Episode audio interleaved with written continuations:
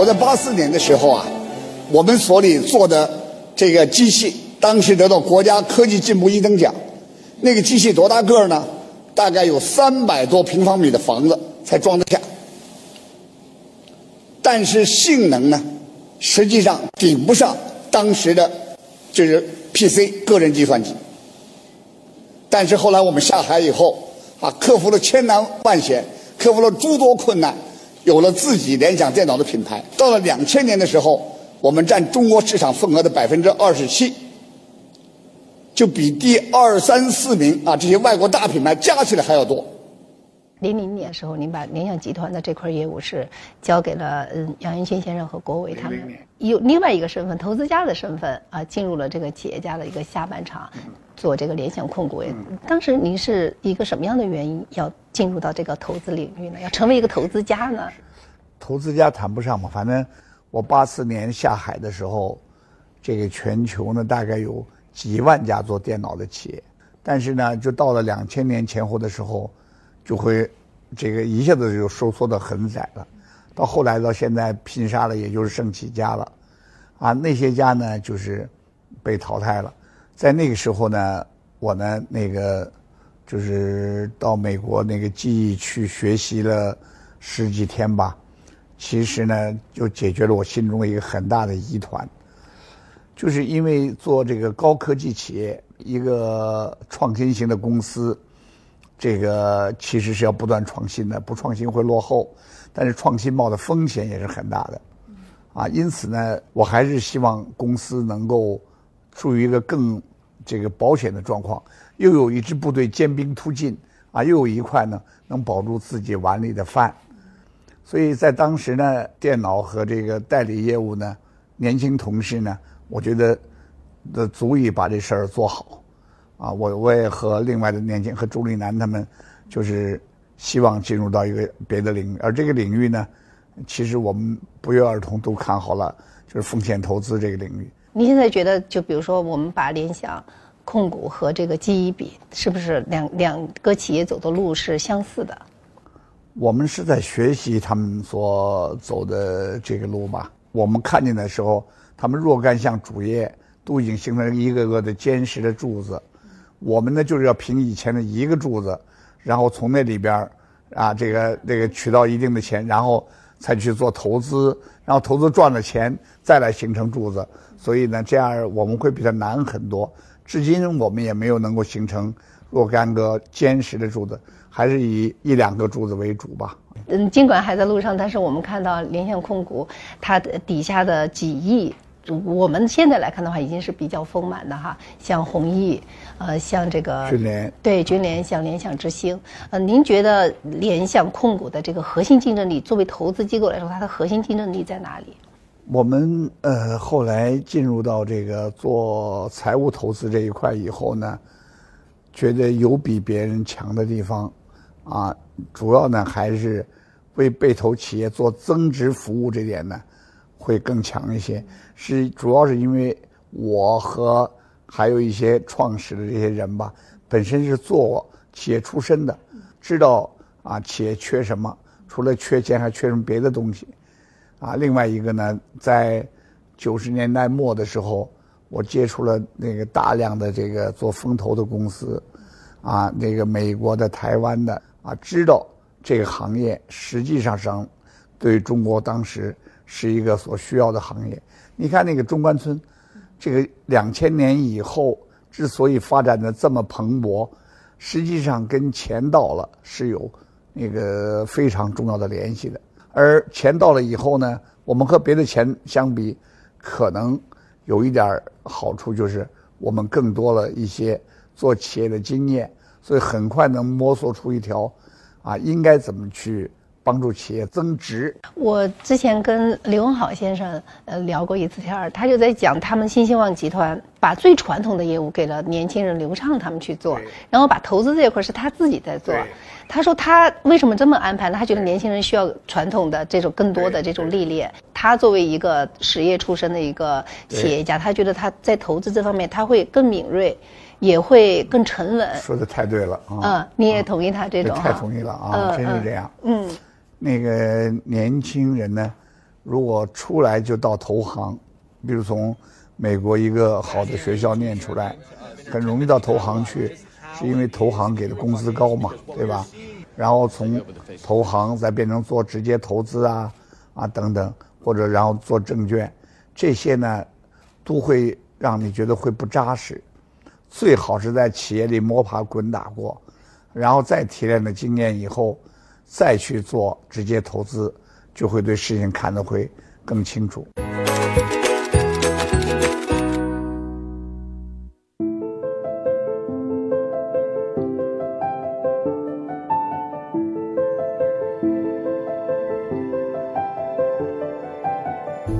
这个雕像呢是搬到这个房间来，叫突破。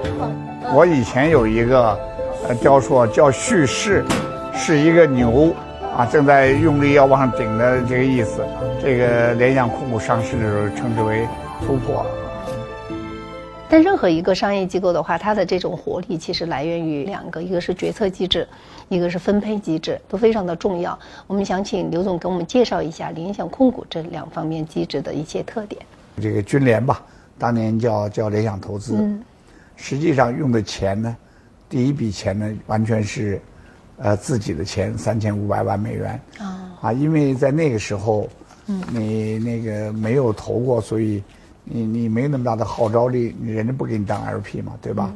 啊，在那种情况下呢，啊我们但是我们即使那样完全用的自己的钱，也按照这个市场上的规则，就是这个 GP 团队啊。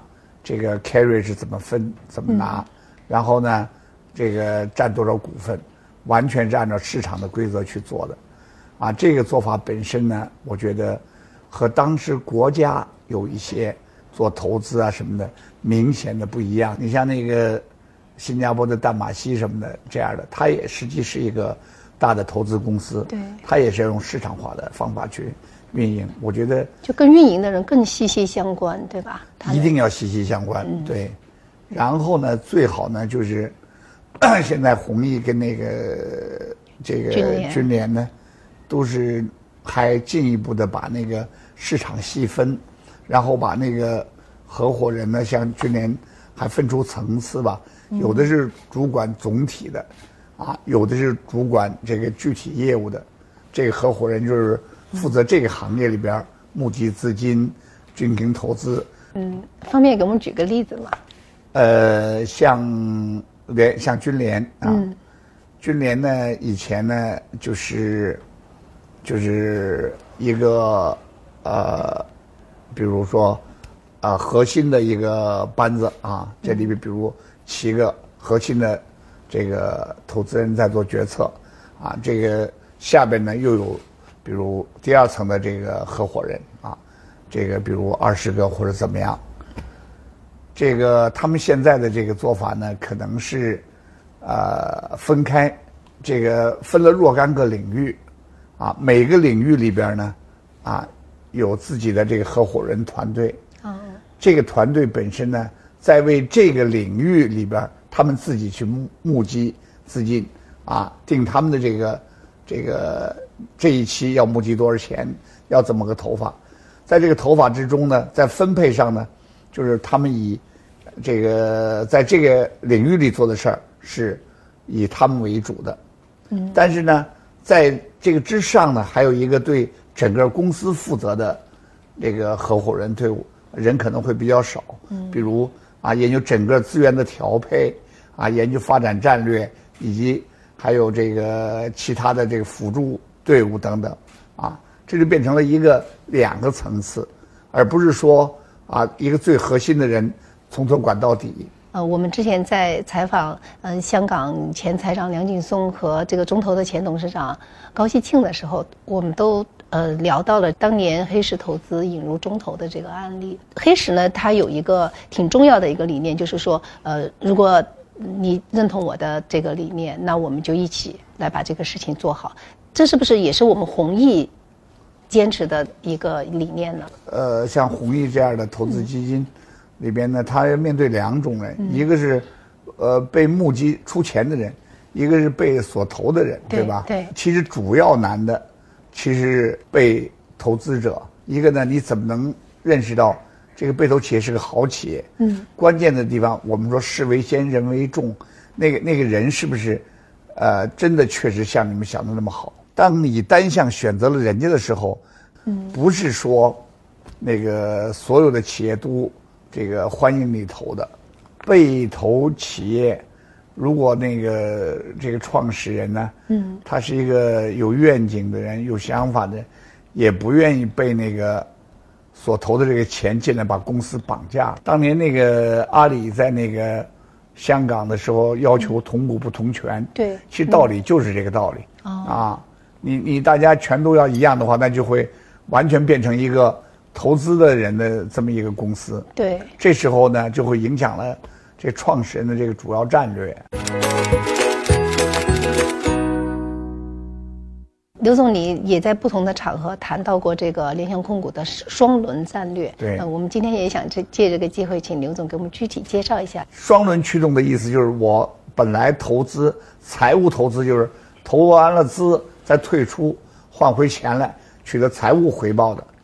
战略投资的意思就是我投了资以后不卖了，啊，我把它像变成像联想集团一样，不断的这扶持你发展，成为一个新的行业领域，啊，这样的话呢，就是形成了我的所谓双轮了。像比如说像呃拉卡拉，拉卡拉是个典型神神州租车是不是都是这样的对对对一个？啊对对有能不能给我们讲一下这两个例子？那个拉卡拉呢，是我们那个军联这个比较早投的。嗯，投下去以后呢，就是因为它这个业务模式本身不时的在受到挑战，对吧？对啊，它是做那个支付的嘛。嗯，技术也有不断受到挑战，所以呢，在这个中间呢，其实这个是很有起伏的是有很有起伏，对而且一直是在亏损的。嗯，按照军联本身的这个投资的这个角度上讲呢，像这种情况就应该切了，就是投到那儿以后不再不再继续跟投了，就到此为止了。到此为止了。嗯。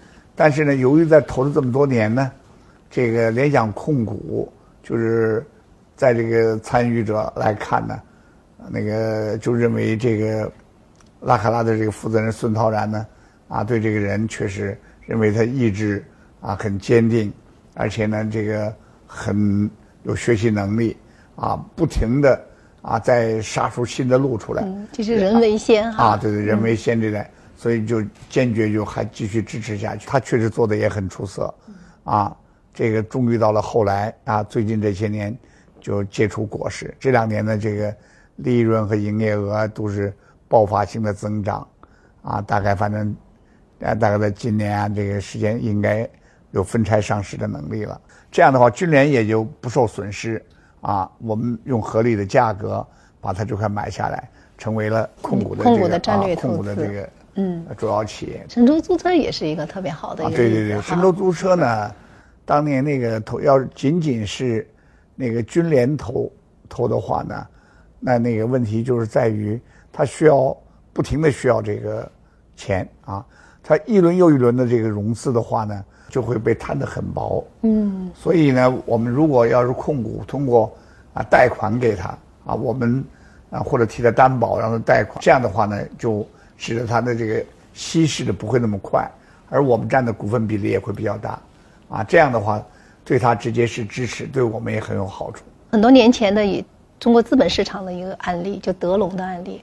对其实德龙在很多的领域是做的很不错的，但是就是因为它资金链的管理没有做到位，最后资金链断了。他先呢是就是从产业直接做起，对，比如像做西红柿啊，啊，还有这个在新疆的一些产业，国内的一些都做的做种子都做的不错。对。但是呢，你后续的钱怎么跟得上呢？又没有风险投资，没有人投他，没有募不来钱，他于是呢就让这公司上市以后呢，多少在股市上采取了一些不一定合法合规的方式，通过这个个去来补充对，这一来的话，会使股民的利益受到损害。我们这个做法跟他正好调过来了，就是先用投资的方式挣来了钱，拿这个钱再去做这个就是行业里边的这个战略投资的项目。其实我们中间也亏了不少钱，我们做的未必有人做那么好，但是呢，我们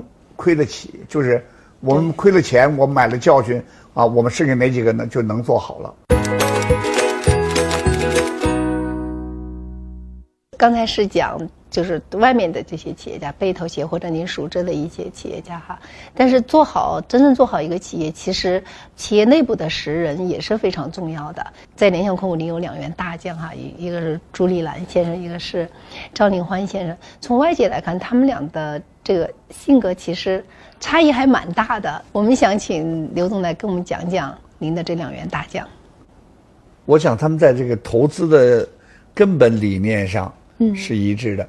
就是我们所去投资，一定要会对被投企业要有这个起到增值服务的能力，价值本身有增加了，对，而且是个飞跃的一个增值。但是对我们这儿来讲，我们就特别把增值这块呢强调的呢就更厉害，啊，价格也很重要。做投资的人有很多人呢，就是他因为没有增值的能力，就完全是。啊，靠这个价格取胜。你比如没上市，我就投了；八上了市了，再赢这个差价。嗯，啊，这个呢也是个本事。但是相对来说，我们可能要把那个增值服务要看得更重一些。对，我们一共投了有八百家企业，联想之星三百家，那两家加起来大概有五百多家。五百多家呢，市值上市以后的市值增加了有八千多个亿，啊，营业额增加了五千多个亿。嗯，但是这个呢，是这个这个市值增加里边有价格的因素，也有价值的因素。但是你可以看到，这个价格是飘忽不定的。对。更重要的还是说明了这个是价值是取得了一定。我觉得这是他们共同的理念，这是我们大家共同的理念。我们知道，这个苹果也是一个挺伟大的一个公司啊。他的这个乔布斯在对这个库克在对他交班的时候，曾经这么跟他说说。你只要去做正确的事情就可以了，你不要什么事情都来问我怎么样来做。呃，我理解这是乔布斯和库克之间的相处之道。我想问问刘总，您和您的这个这些大将跟他们，你们是怎么样的一个相处？从两千年以后，我基本起的作用，指导思想起的作用就是，啊，建筑平台的作用，就是希望有更多的年轻人，我觉得他们行啊。然后这儿有一个好的平台，你们认为认可的话，我支持你们到这个平台上去工作。经过这些年的这个磨合，这个团队已经是比较成熟的一个团队。我能不能这么理解，就是您已经比较放手，让他们去成就他们的这一番事业？是，呃，分了几步吧。就比如，九四年以前，我自己事事亲力亲为；到了九四年到两千年期间呢，认识到就是，除了把活干好以外，嗯，就一边干活一边要跟人分享。再到后来呢，就觉得我就应该就往再再往后再退一步，就是给人提供平台的这么一个角色啊，所以大概就是这就是是我自己的一个追求吧，就一些人到一个阶段说一个阶段的话嘛啊。想问问刘总，就是我们现在联想控股会不会更多的去关注一些自有技术、自有核心技术的这些领域？比如说像芯片制造这样的，他会投资这样的企业吗？联想控股呢，这个投资的这个方式呢，战略我觉得挺清楚。在战略投资类型呢，第一我们要先选那个不确定性中最确定的因素，让我们先把饭碗端稳。什么是最确定的呢？嗯就是中国有几亿人口的。这个中等收入的人群，嗯，啊，需要这个消费，需要吃东西，啊，需要有这个健康保证等等等等，这些东西呢是不确定性最最最确定的了。光一个餐饮业就有四万亿，那就不得了，这个市场体量太大了。所以呢，我们觉得这个领域我们要要不做就不做，要做呢。就把它做好，形成支柱啊！有了这个支柱的同时，就会使我们胆气就壮，就会有钱。然后呢，我们的联想之星，这将是我们就是刚才你说的，呃，作为用投资的方式进入到核心技术或者更未来的这个带有呃这个颠覆性技术的这个发源地啊。那个里边呢，如果投的合适的话，这个军联资本呐、和联想控股就都会跟上。嗯，大概总体战略是这样一个战略。我们跳出这个投资，嗯，投资公司的这个这个领域哈，我们我想跟刘总稍微聊一下关于呃芯片。您觉得中国现在自主研发芯片的时机到了吗？成熟了吗？应该讲不但成熟，而且我相信后边不仅是芯片，那个这个核心技术里边有很多内容吧。芯片是属于硬件里边的一个主主导部分嘛。嗯。啊，像这些呢，我我相信后边都会跟上来的。原因是什么呢？嗯。原因之所以以前没能够投。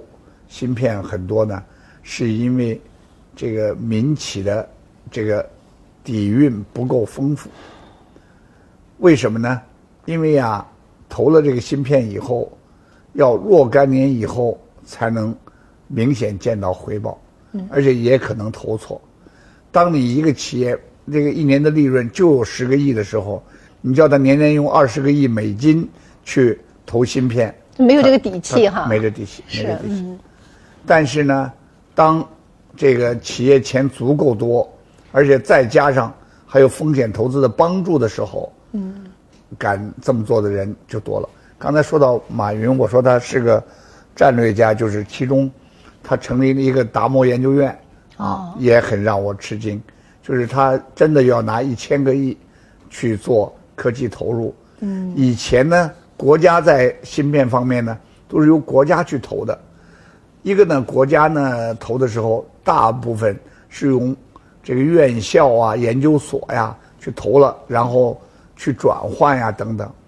这个部分呢，国家去投和企业投的不同，就是确实怎么把成果变成钱，中间会隔着好几层，就会困难啊，又见不着成果，他就不敢去投。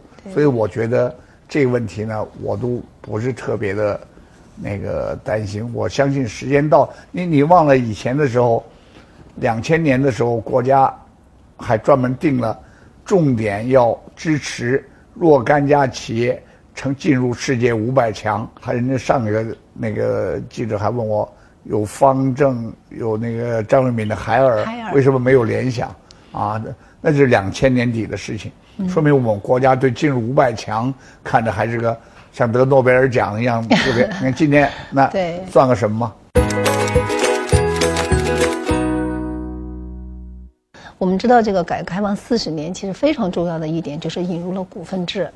像联想能够成为当年最具创新的民营企业，其实也是呃引入了这个股份制。呃，我们的这个学界的泰斗厉宁先生，他也是被称作“利股份”，呃，这样来彰显这个市场。经济的这个精髓，我们想请刘总来谈一下，就是这种股份制对于呃中国的这个传统企业也好，创新企业也好，它在这个历史进程中它所起到的作用。股份制而言，其实主要是对这个高科技企业或者说是国有企业而言的。嗯。因为一个民营企业谈不上这个这个问题，对吧？嗯。这个我觉得联想能够今天。一个当然，首先是改革开放的这个大环境；第二一个呢，也是因为正好是在中关村，是在科学院里的企业。如果不是这样的一个小环境的话，其实要想实现股份制改造也是困难的。嗯，有了这个股份制的改造，才有了今天的联想。为什么呢？因为第一个问题就是两千年代末的时候，跟我一起创业的老同志呢，大家都是做技术出身吧。其实对这个市场经济应该怎么做，其实实际上是有点跟不上。嗯。但是呢，在当年我们创业的时候，都吃了很多的苦，啊，这个工资又非常之低。当这个企业好容易好起来了，你叫他没有到退休年龄，你叫他把位子让给这个年轻同事去做，这个呢不符合过去的惯例。如果呢，你给他有一定的股份。保保证每年都分红啊，使得他的这个生活能提高，他就会很积极的支持年轻人去主持工作。对，啊，这是我们亲自所走过的路，亲眼看见的，所以这个呢，确实我觉得是第一次这个巨大的成功。第二一点呢，就是在后来联想的发展过程中，其实战略上要做大的调整，你得你得有人做长期的谋划。嗯，啊，如果你要不是股份制改造的话，这个它是松散的，企业和个人没没有人有这胆子，把自己真放在一个企业主人的这个位置上的话，我我我肯定不敢做这个事儿。对，也也下边人也也不敢跟着我做呀。嗯，啊，所以呢，这个股份制改造的一个重要的好的地方，就是要让企业有真正的主人。企业如果没有真正的主人的话，很难保证企业有一个长期发展的战略。嗯，像您这样这一代的企业家，呃，我们之前也采访过，像刚才提到了刘文好先生，也采访过王石先生。呃，我我们和他们都谈到这个政商关系啊，这四十年来，其实政商关系有了很大的一个变迁。您觉得什么样的政商关系是一个好的政商关系？政府呢，那个这个扶持企业。复制企业家的目的是什么呢？中国真的要富有，那必须得企业做好，而企业做好，企业家在这里边的作用是不可或缺的。所以为了这个啊，就是要从产权机制上有保证，让企业家放心的去工作。最后怎么样呢？企业家为社会创造更多的财富，而这些财富经过二次分配等等多种方式，呃，扶贫呀等等，让这个整个中国。都富有钱，我觉得这是政府之所以对企业家亲啊，就是亲和的亲，是目的是为了让整个中国富有。他是这个财富增长的带头人。对对对对。而作为企业工作者本身来说呢，我们最喜欢的环境是什么？就是一个呃契约的环境。也对对对对对对，依法治国有契约的环境，在这个环境下，我们能够。放心的按照这个契约的精神去做企业该做的依法纳税啊等等，而通过这个呢，也让社会变得更加的富裕，就是让这个两极分化不严重啊，这个社会这个这个整个的自然环境会变好，这是我们最需要的。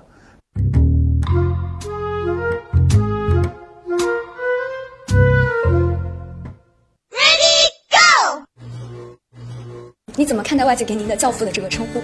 我不承认这称呼。对你影响最为深远的历史事件是什么？改革开放。用三个关键词来形容改革开放四十年。解开了人们身上的绳索，选择一条正确的道路，这条路还得坚持走下去。嗯，用三个关键词来形容你自己。有追求，抗击打，有一定的学习能力。最想投的企业是什么一家企业？要从资本回报的角度，那巴菲特那个还不错。在新一代的企业家中，您最欣赏谁？马云。八零后、九零后的企业家中有自己比较欣赏的吗？在您的职业生涯中，您觉得有遗憾的事情吗？最遗憾就是刚一开始办公司的时候，嗯，太着急，所以身体弄坏。嗯，您会担心衰老吗？这个是个必然规律，没有什么大家会担心不担心。嗯，你有给自己计划过退休时间吗？当然。呃，大概是什么时候？不能告诉。您最想跟历史上的哪个人对话？如果呃允许平等对话的话，嗯，那就想跟现代史上的一些大人物对话，最大的人物。见到这些伟人之后，会想跟他们说什么呢？不告诉你，但是我得有个前提条件是要允许我平等对话。您目前在您家庭中的排位是怎么个排位法？第三位吧。那前面两位是谁？第一位好像是我新生的这个孙子，嗯。第二位是我老婆，第三位才是我呢。那女儿呢？女儿儿子那？他们得在我后头。目前事业、家庭还有，位才是我呢。那女儿呢？女儿儿子呢？他们得在我后头。目前事业、家庭还有您自己的爱好，如果排个名次的话，是怎怎么样子的？那家庭是第一个。家庭是嗯，你会在意后人对你的评价吗？不在意。你希望你会就更加倾向希望外人呃后人怎么来评价你呢？将来历史会证明我们都是凡人，所以不在乎别人评价什么。我很在乎我们柳家子孙后代怎么评价。那你希望你的家后代怎么评价你呢？这老头不错。